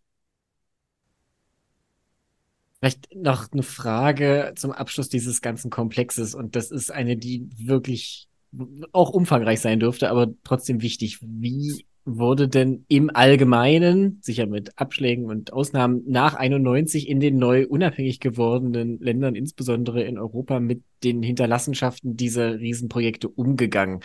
Wurden die dann überwiegend als so eine Art äh, verhasste sowjetische Moskauer Hinterlassenschaft verstanden oder waren, wurden die dann gewissermaßen nationalisiert? Das ist äh, eine ganz, äh, eine ganz interessante Entwicklung, an der man auch deutlich machen kann, wie sich denn auch die politischen Wertungen verschoben haben. In der Endzeit der Sowjetunion ist so etwas entstanden, was meine Kollegen und Kolleginnen Ökonationalismus genannt haben. Das heißt, die Umweltbewegung oder die Anti-AKW-Bewegung, die sich nach Tschernobyl gegründet hatte, ist zusammengegangen mit den damals entstehenden Nationalbewegungen. Das können wir in vielen Sowjetrepubliken beobachten, auch in einigen Regionen. Und ähm, dann, dort wurde eben, wurden die, die technischen Großprojekte der Sowjetunion gesehen als Massenvernichtungsmittel. Also das ist etwas, was beispielsweise das Moskauer Zentrum dorthin gebaut hat, um eben die Möglichkeit zu haben, wenn das georgische Volk oder wenn das ukrainische Volk aufmuckt, dann ähm, durch, äh, durch technische Havarien dann äh, einen großen, eine große Katastrophe herbeizuführen. Also Tschernobyl, also das, was wir, das, das wir jetzt gerade sehen unter äh, bei, äh, bei dem AKW Saparischia, das ist damals immer schon wieder als eine Urangst in der Ukraine äh, thematisiert worden. Also man wollte einen Nürnberger Tschernobyl-Prozess haben, um eben die Verantwortlichen für die Katastrophe in Tschernobyl ausfindig zu machen und die Kernkraftwerke, die auf dem ukrainischen Territorium gestanden haben, galten immer wieder so als Brückenkopfe des Zentrums, die eingesetzt werden könnten, um einen atomaren Genozid an dem ukrainischen Volk zu begehen. Das war natürlich auch eine, eine Illusion, aber eine Vorstellung, die damals doch viele Menschen mobilisiert hatte. Und nach der nach dem Kollaps und nach dem Zerfall des Sowjetimperiums, als man eben dann plötzlich eigene Nationalstaaten gründen musste, äh, da stellte, dann stellten viele fest, dass diese Großprojekte, dass die auch ein ein äh, Gegenstand des nationalen Stolzes sein könnten und dass sie eben sehr wichtig für die Energiesicherheit und für die Volkswirtschaft der neu entstehenden Nationalstaaten wurden. Und dann entwickelte sich, wenn man so will, eine, eine sehr positive Haltung gegenüber diesen sowjetischen Großprojekten. Also Kachowka beispielsweise, der Staudamm und auch das AKW Saparischia ist in den letzten drei Jahrzehnten entsowjetisiert und zunehmend ukrainisiert worden, immer mit dem Hinweis darauf, welche Beiträge denn die ukrainischen Facheliten und die ukrainischen Bauarbeiter und Bauarbeiterinnen an diesen großen Projekten eigentlich realisiert haben. Also dann wurde dann äh, die, äh, die Handlungsmacht und die Bedeutung des Moskauer Zentrums und der russischen Experten, die dann auch gewesen sind, dann deutlich minimiert, um eben den eigenen ukrainischen Anteil daran äh, stärker in den Mittelpunkt zu stellen. Ein klassisches Beispiel ist zum Beispiel äh, in Litauen der große Reaktorpark Ignalina der sollte, der war, der wurde damals gegen Ende der Sowjetunion als, als große Gefahr für das litauische Volk gesehen. Es war ein, ein Mobilisierungsmoment für den litauischen Nationalismus. Und ähm, nach dem Zusammenbruch stellte man fest, das ist ja wunderbar, dieses, äh, dieses Atomkraftwerk produziert einen Großteil des Stroms, das wir, äh, den wir brauchen. Wir sind dadurch unabhängig von, von russischen Strom- und Elektrizitätslieferungen. Und als dann der EU Beitritt ähm, Litauens äh, anstand, hat natürlich die EU darauf gedrängt, dass dieser Reaktorpark mit seinen äh, Schrottreaktoren abgestellt werden sollte. Und dann hat sich dann in Litauen wiederum eine Anti-Anti-AKW-Bewegung ge äh, gegründet, also so eine Art ähm, ähm, ähm, so eine Bewegung, die eben sich für den Einsatz oder für die Fortführung des, äh, des Atomkraftwerkes eingesetzt hat. Und da merkte man, wie stark ja, genau, Atom, Atomnationalismus, wie sich eben jetzt hier ähm, die Bedeutung dieser Großprojekte unter dem Eindruck der nationalen Eigenständigkeit dann massiv gewandelt hat. Also genau ins Gegenteil umgekehrt hatte. Aber die EU hat trotzdem darauf bestanden und Iglanina wurde dann abgestellt. Letzte Frage jetzt in dem Kontext noch, die ich gehe mal stark davon aus, dass diese Entsowjetisierung und äh, Ukrainisierung, Litauisierung etc. der Projekte auch von russischer Seite nicht gesehen, anerkannt oder gar nachvollzogen wurde? Nein, ganz und gar nicht. Äh, in der russischen Propaganda finden Sie immer wieder Hinweise darauf, also da, da taucht diese, diese Idee, die Geschenke Moskaus an das ukrainische Volk, das wird immer wieder stark gemacht. Und wenn Sie sich den Dnipro angucken, wie der in der russischen Propaganda dargestellt wird, der Fluss Dnipro ist so die typische imperiale Klammer, weil der beginnt ja in Russland, der fließt durch Russland, Belarus und durch die Ukraine und der wird dann stilisiert zu dem Fluss, der eben die historische Einheit der Russen, der Ukrainer und der Belarussen halt begründet. Und dann wird das tatsächlich, wenn Sie so wollen, in einem großrussischen Sinne, im großrussischen imperialen Sinne neu gedeutet. Es ist immer sehr unschön, wenn man sowas abbrechen muss, weil ich unglaublich viel lerne und ich könnte da jetzt wirklich noch stundenlang zuhören. Aber nachdem wir einen Podcast machen und kein Oberseminar, muss ich jetzt leider so ein kleines bisschen dazwischen holzen. Schweren Herzens jetzt den Hauptteil der Diskussion erstmal beenden. Danke an alle, danke natürlich an Herrn Gester. Wir kommen jetzt noch zu den Rubriken und vorher, wie angekündigt, äh, zu Gustav Gressels zweiter Meldung nochmal in Sachen Nord Stream 1. Und damit, Herr Gressel, Sie haben das Wort. Vielen Dank. Zuerst muss ich mich ganz kurz bei, bei allen Hörerinnen und Hörern für meine leicht konfuse Sprache entschuldigen. War heute ein langer Tag, der mit äh, Luftalarm um zwei Uhr früh begonnen hat. Deshalb ist es ein bisschen schwierig, wirklich eloquent zu antworten. Ähm, es hat sich nach dem letzten Beitrag zu Andromeda oder dem Bar der Woche für die Washington Post eine Diskussion aufgegeben. Äh, erstens Bezug nehmend auf ein, ein Gutachten der Staatsanwaltschaft, äh, das äh, sozusagen ein, eine Sprengung der Pipelines durch äh, Saboteure aus der aus einem aus einer privaten Yacht durchaus möglich gewesen wäre. Das Problem ist, ich weiß nicht, auf was sich dieses Gutachten stützt und ich, ich sozusagen versuche ein bisschen einzukreisen, warum ich dem Ganzen ein bisschen skeptisch gegenüberstehe. Das Zweite, äh, dass eben durch äh, den Einsatz von Kreislauftauchgeräten äh, und Schneidladungen eigentlich sich der technische Aufwand der Sprengung deutlich reduziert. Ähm, dazu kann ich sagen, oder dazu will ich sagen, ja, das würde er. Ähm, Kreislauftauchgeräte werden natürlich sozusagen gegenüber dem normalen Tauchen äh, einmal ganz bestimmt ein Fortschritt. Also der äh, bei einem drei Stunden Tauchgang würde sich die Arbeitszeit auf etwa 70 Meter Tiefe, also Durchschnittstiefe der Sprengungen auf 20 Minuten erhöhen, im Gegensatz von unter 10 Minuten einer, einer, einer Arbeitszeit mit normalen Geräten.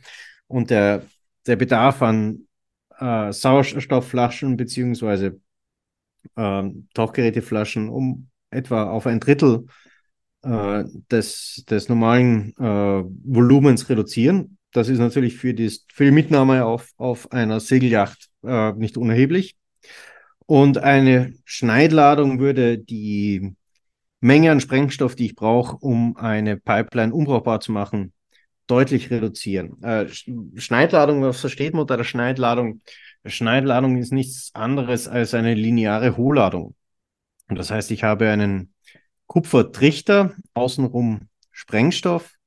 Äh, wenn der Sprengstoff gezündet wird, verformt er den Kupfertrichter zu einem Stachel, beziehungsweise in dem Fall zu einer Schneide. Äh, die, das Kupfer wird auf bis zu 6000 Meter pro Sekunde beschleunigt und einem bildet einen, einen flüssigen Strahl aus Kupfer, der dann eben durch Beton, durch Stahl durchschlägt und eben diese Schneidwirkung auf, auf Gebäude hat. Äh, die, die Schadwirkung, die ich dadurch erreiche, die wird eben nicht durch den Sprengstoff erzeugt, sondern durch die Schneidwirkung dieser, dieser Kupferladung. Äh, pro Laufmeter, also bei unseren Pionierschneidladungen äh, beim Bundesheer war so pro Laufmeter äh, 10 Kilo Sprengstoff, die für die, für die Umsetzung eben diese, die, dieser, dieser, dieser Schneidwirkung gebraucht werden. Das ist im, im Vergleich zu einem herkömmlichen Sprengen ähm, eine deutliche Reduzierung der, der Sprengladung selber, die, wenn man Brücken sprengt, wenn man Gebäude sprengt, mit diesen Geräten entsteht ja das, der Zusammenbruch nicht dadurch, dass man so viel Sprengstoff verwendet, dass es eine Brücke einstürzt, sondern dadurch, dass man sie durchschneidet und äh, die Brücke stützt sich erst statisch äh, sozusagen gegeneinander ab in, in, ihrer Spannwirkung, dadurch, dass eben die, das Gebäude durch, diese, durch dieses Durchschneiden seine statische Integrität verliert, stürzt es ein, nicht weil gewaltig viel Sprengstoff gebraucht wird. Ähm, das Problem ist, dass ich halt eine Verwendung von Schneidladungen, abgesehen davon, Schneidladungen kriegt man nicht an jeden Straßenecke. Das ist in der Herstellung relativ anspruchsvoll, vor allen Dingen, wenn ich äh, ein rundes Objekt wie eine Pipeline durchtrennen will, dann muss ich im Grunde für diese Pipeline eine angepasste Schneidladung verwenden. Flüssigkeiten, insbesondere Wasser, äh, verringern den Wirkung von Hochladungsgeschossen äh, oder eben auch Schneidladungen sehr stark. Das heißt, ich muss die, die Schneidladung auch wirklich an der Pipeline anbringen. Ich kann da nicht mit großen Toleranzen oder, oder Zwischenräumen arbeiten. Äh, damit würde sich im Andromeda-Fall natürlich die Frage der Beschaffung äh, stellen. Das äh, bräuchte also dann schon die Mitwirkung von namhaften Munitionsherstellern. Äh, und damit würde auch die Verdeckung des ganzen Spaßes äh, deutlich schwieriger werden, aber es ist eine andere Geschichte. Ähm, warum ich die Schneidladungstheorie relativ unwahrscheinlich halte oder da sehr skeptisch bin, ist, äh, wir haben wir haben seismische Ereignisse, ähm, 2,1 bis 2,3 äh, auf der Richterskala pro Sprengung in sechs Sprengungen spricht für ein Gesamtgewicht des umgesetzten Sprengstoffs zwischen 57 und 1,5 Tonnen.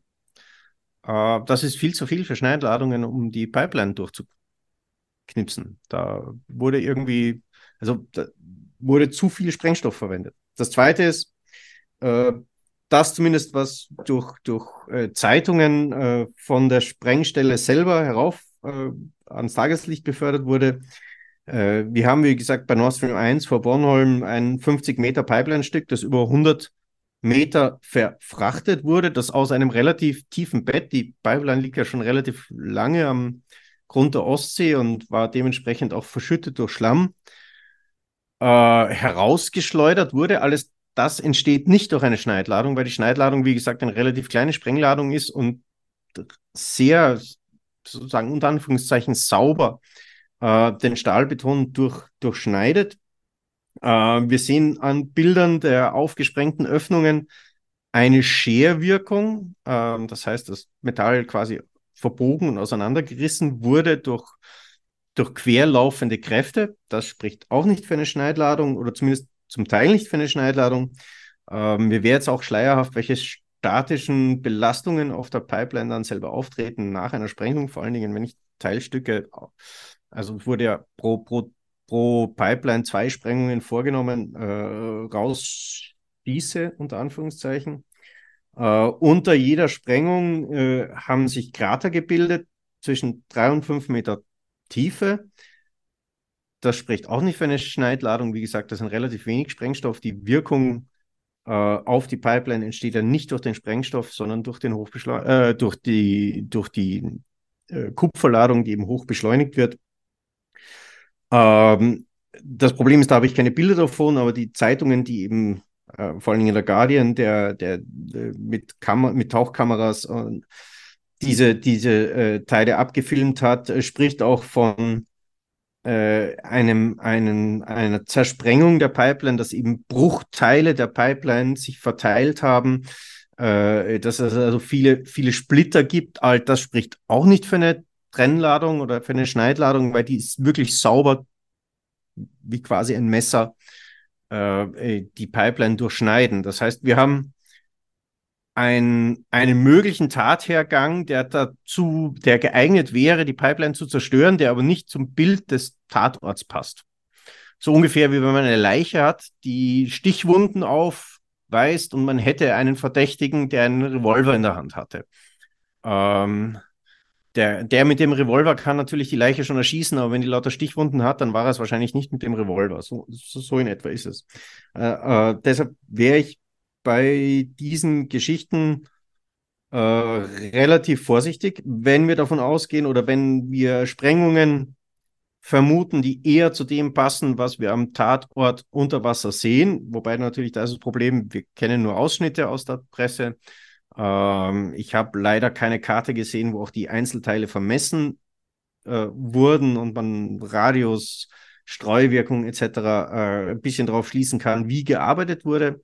Äh, dann ist das Unterfangen eben deutlich komplizierter als nur eine Schnellladung anbringen und hinauftauchen und äh, äh, also einen Zünder anbringen und einstellen und, und wieder hinauftauchen.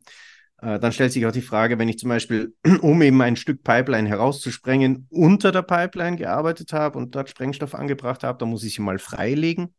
Äh, das ist wieder eine extra Arbeit. Wenn ich die nur durch zwei Taucher verbringe, dann habe ich äh, äh, deutlich mehr Arbeit und mehrere Tauchgänge, die ich an der, an der Pipeline eben äh, runterarbeiten muss. Äh, und dann wird sozusagen die Kleinjacht wieder schwieriger oder äh, unmöglich sich vorzustellen, weil eben dem Moment, wo ich an sechs Sprengstellen äh, über mehrere Arbeitsschritte von der Freilegung der Pipeline, der Anbringung des Sprengstoffes, der Bezündung und dann eben der Sprengung arbeiten muss äh, und immer nur 20 Minuten Zeit habe, dann sozusagen summiert sich der ganze Bedarf an, an Tauchgängen, an an Sauerstoffflaschen und das macht eben diese Geschichten aus meiner Sicht ähm, als sehr mit Vorsicht zu genießende, um es mal vorsichtig auszudrücken. Äh, aber die gute Nachricht ist, äh, wir haben ja auch nach unserer Sendung dann eben aus Stockholm die Nachricht bekommen, dass man in Schweden ein relativ abgeschlossenes Bild des Tathergangs hat, dass man die äh, Untersuchungen in absehbarer Zeit abschließen wird, dass man noch äh, vor Ende des Sommers äh, äh, Anklage erheben wird und dementsprechend dann die Anklageschrift auch veröffentlicht wird. Und im Gegensatz zu den äh, inoffiziellen Meldungen, die darum herumgeistert, werden wir dann eben sehen können, wie die, die unterschiedlichen Puzzlesteine dann auch miteinander in Verbindung gebracht werden. Ob wir entweder ein falsches Bild des Tatorts haben oder ob wir äh, davon aus äh, oder ob eben äh, es wirklich ein anderer Täter war. Und in dem Sinn würde ich in erster Linie darum bitten, diese ganzen Spekulationen mal hintanzustellen und auf die, auf die Resultate äh, der schwedischen Staatsanwaltschaft äh, zu warten, weil äh, wir dann wahrscheinlich zum ersten Mal wirklich ein belastbares Bild von dem haben, was wirklich passiert ist. Vielen Dank, Herr Gressel. Das war wiederum sehr erschöpfend und sehr ausführlich und äh, wir dürfen gespannt bleiben, wie Sie sagen, das Thema bleibt uns ja auf diese Weise zumindest noch etwas erhalten damit sind wir jetzt bei den klassischen Rubriken und da kann ich im Literaturtipp zunächst an Jan-Klaas Behrens übergeben. Der Ostausschuss Literaturtipp. Ähm, ja, vielen Dank. Ähm, der Literaturtipp der Woche ist ähm, Alexander Atkins äh, Buch äh, Russia Against Modernity, in diesem Jahr erschienen bei Polity Press äh, in New York und Cambridge. Und ähm, ja, was kann man dazu sagen? Was, was, äh, also Alexander Etkind ist natürlich, man muss vielleicht erstmal zu der Person ein bisschen was sagen, ähm, aus russischem Dissidenten Adel äh, gewissermaßen, aber ohne die Pathologien, die manchmal damit einhergehen. Lange im Exil, lange im Westen, ähm, äh, zuletzt äh, Professor ähm, in Florenz am European University Institute, mittlerweile Professor an der CU in äh, Wien er ist sowohl ein Kenner der russischen Geistesgeschichte als auch ein Kritiker der russischen Politik, ein äh, Chronist der Gegenwart des Putin-Regimes und auch ein Sprecher der russischen Opposition. Also er ist schon jemand, der zwischen äh, Wissenschaft und äh, Wissenschaft und Politik steht. Und ähm, ich glaube aber, das große, das große Verdienst von Alexander Etkind ist, dass er russische Geschichte und globale Geschichte verbindet. Und ähm, das begleitet ihn von seinen frühen Werken in der zur Psychoanalyse in Russland in den 1990er Jahren über seine jüngeren Werke zur Kolonisierung, äh, Dekolonisierung und zur Rohstoffgeschichte, bis jetzt eben zur Frage in seinem neuesten Buch, was vor wenigen Wochen äh, erschienen ist, über das Verhältnis Russlands zur westlichen Moderne. Darum geht es in diesem Buch und es ist, glaube ich, ein, ein sehr wichtiges Buch, weil er als erster Russland, Putins Russland umfassend beschreibt als Gegenbild äh, zur Moderne des 21. Jahrhunderts und das dann ähm, sehr überzeugend für mich jedenfalls durchdekliniert, sozusagen von diesen Rohstoffansätzen, ähm, äh, Petrostate ist das Stichwort, über die Eliten, die, die parasitäre Re Regierung, die es da gibt, die Öffentlichkeit, aber auch Fragen von Gender, äh, Sexualität bis hin zum Krieg äh, gegen die Ukraine. Ähm, das durchdekliniert in, in, in verschiedenen Kapiteln. Und ich halte das für sehr, sehr lesenswert. Wenn man eine Kritik anbringen sollte, könnte man sagen, vielleicht findet die Ukraine und ähm, der Rest des postsowjetischen Raumes, wenn man das immer noch so nennen wollte, zu wenig statt äh, in diesem Buch. Aber es ist, glaube ich, trotzdem ein Buch, was wirklich äh, diese Entwicklung von Putins Russland verankert in der Globalgeschichte des 21. Jahrhunderts. Und das ist ähm, der ganz große Vorteil dieses Buches, dass wir hier keine russische Selbstbespiegelung lesen, davon gibt es genug, sondern hier geht es sozusagen darum, zu erklären, dass Russland ein Gegenmodell ist in dieser Welt, in der wir leben ähm, und warum das auch wichtig ist, dieses Gegenmodell zu bekämpfen letztendlich. Vielen Dank, Herr Behrens. Russia Against Modernity von Alexander Edkind erschienen dieses Jahr 2023 und zu haben für 48,99 Euro. Am Schluss ist es jetzt Zeit für den Bar der Woche und da wird Franziska Davis uns jetzt einen hochverdienten Preisträger vorstellen, von dem es uns selbst ein bisschen verwundert, dass er nicht schon längst angemessen gewürdigt worden ist. Frau Davis, bitte. Der Bar der Woche. Vielen Dank. Äh, ich gebe gerne zu, dass ich mich so ein bisschen aufgedrängt habe äh, für die für die Laudatio, weil äh, ja der Preisträger für einen bestimmten Typus ähm, Mann vor allem steht, mit dem ich es seit 2014 öfter in privaten Gesprächen zu tun äh, hatte. Um es vorweg äh, es ist äh, Thilo Jung, bekannt vor, also Journalist, bekannt vor allem durch das Format äh, Jung und Naiv, das er meines Wissens bei YouTube begonnen hat äh, und das inzwischen gut etabliert ist. Stein des Anstoßes, warum er bei ähm, unserer auf unserer Liste und dann auch den Preis abgeräumt hat, äh, gelandet ist, äh, ist das äh, Interview äh, vor kurzem, das er geführt hat ähm, zu Israel und äh, das dann kritisiert äh, worden ist für eine äh, implizite Gleichsetzung zwischen äh, Israel und äh, Russland und dann eben mit dieser, ähm, immer wieder dieser Geste, ja, wir sei, hätten ja alle so eine äh, unfassbare Doppelmoral, äh, weil wir auf der, an der Seite Israel stehen, ähm, äh, aber gegen Russland sind. Ich glaube, zu dieser Gleichsetzung von einer äh, neoimperialen Diktatur und einer zwar in vielerlei Hinsicht dysfunktionalen äh, Demokratie äh, darüber ließe sich viel sagen. Da ich aber keine Nahost-Expertin bin, will ich mich darauf gar nicht konzentrieren, weil mein äh, Thilo Jung-Trauma eigentlich auch von einem äh, anderen Video äh, stammt, von dem ich mir schon gedacht hatte, dass es mir ein Trauma verschaffen hat. Äh, deswegen habe ich ähm, vorher schon zwei Gläser Wein getrunken, bevor ich es mir angetan habe. Das hat aber auch nicht wirklich geholfen. Ich spreche von einem älteren Video, wo er, man muss es nicht, kann es nicht anderen sagen, den Putin-Pudel äh, Hubert Seipel äh, interviewt äh, und sich da von diesem ja leider auch von anderen Medien als Russland-Experten äh, durch die ähm, durchgereichten Putin-Liebhaber wirklich jeden Mist äh, erzählen lässt über die Ukraine, über Russland, warum das alles eigentlich der Westen schuld ist, dass das alles eine innere Krise Russlands ist. Das ist ein Zitat Bürgerkrieg sei. Es ist wirklich äh, kaum zu ertragen und das Ganze äh, ist immer noch bei YouTube mit über, ich weiß gar nicht mehr, auf jeden Fall über eine Million Aufrufe und lauter begeisterter Kommentare für diese tolle Analyse und das großartige Interview. Muss ich auch gleich nochmal auf den Punkt zurückkommen, warum äh, er für mich auch für einen gewissen Typus steht. Es ist für mich der Typus des völlig äh, verwöhnten privilegierten, jungen, erfolgreichen äh, Mannes, der mit einer unfassbaren Arroganz äh, schaut auf die sehr realen und sehr existenziellen Kämpfe, in denen Menschen sich befindet, die nicht unter so privilegierten Umständen leben und dann äh, ohne jede Selbstreflexion in der äh, Pose des abgeklärten Checkers, also meint anderen, die Welt äh, erklären zu müssen und dabei über sein eigenes Ego einfach nicht herauszukommen scheint. Deswegen diese Woche, der Bar der Woche für Thilo Jung, sozusagen stellvertretend für einen ganz bestimmten Typus von, man kann es nicht anders sagen, für einen ganz bestimmten Typus von Putins nützlichen Idioten. Vielen Dank, Frau Davis, für diese wirklich umfassende und in jeder Hinsicht passende Laudatio. Darf ich da noch einen kleinen Zweifinger hinten nachwerfen? Mir kam dieser Mensch auch dadurch unter, indem er äh, über die Leopard 2 einmal eine völlig abstruse Serie gehalten hat, wo er gemeint hat, dass also Politico der Ukraine aufgeschwätzt hätte, äh, nach Leopard 2 zu verlangen.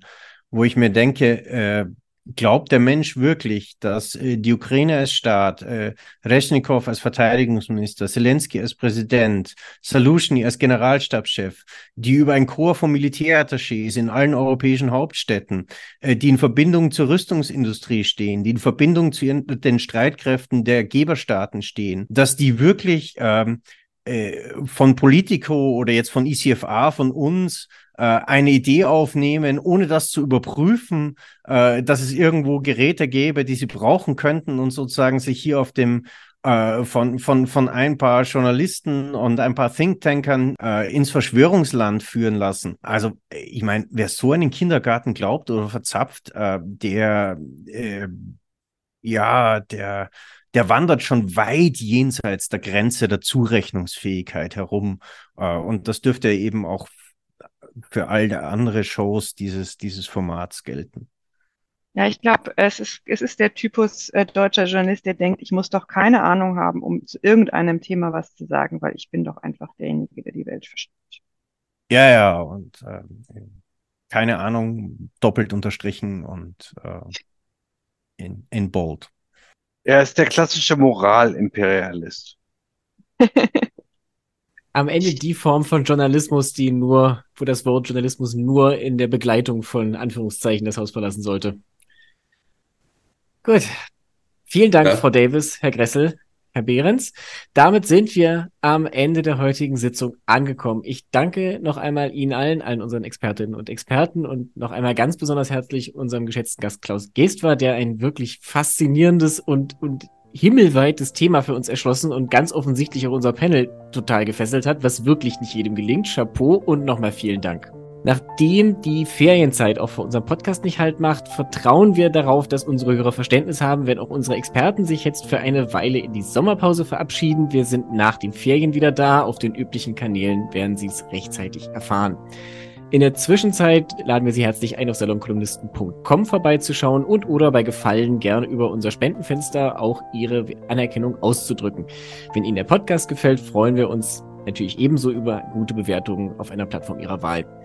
Ich sage danke, dass Sie heute zugehört haben. Mein Name ist Richard Volkmann und für heute verabschieden sich Franziska Davis äh, aus München und auf Twitter zu finden unter @efdavis. Gustav Gressel, heute aus Kiew, sonst aus Berlin, äh, im Twitter-Handle @gresselgustav. Jan-Klaas Behrens, meistens aus Kreuzberg und bei Twitter zu finden unter @jcbehrens. Klaus Gestwer aus Tübingen und mein Twitter-Account ist @gestwarklaus.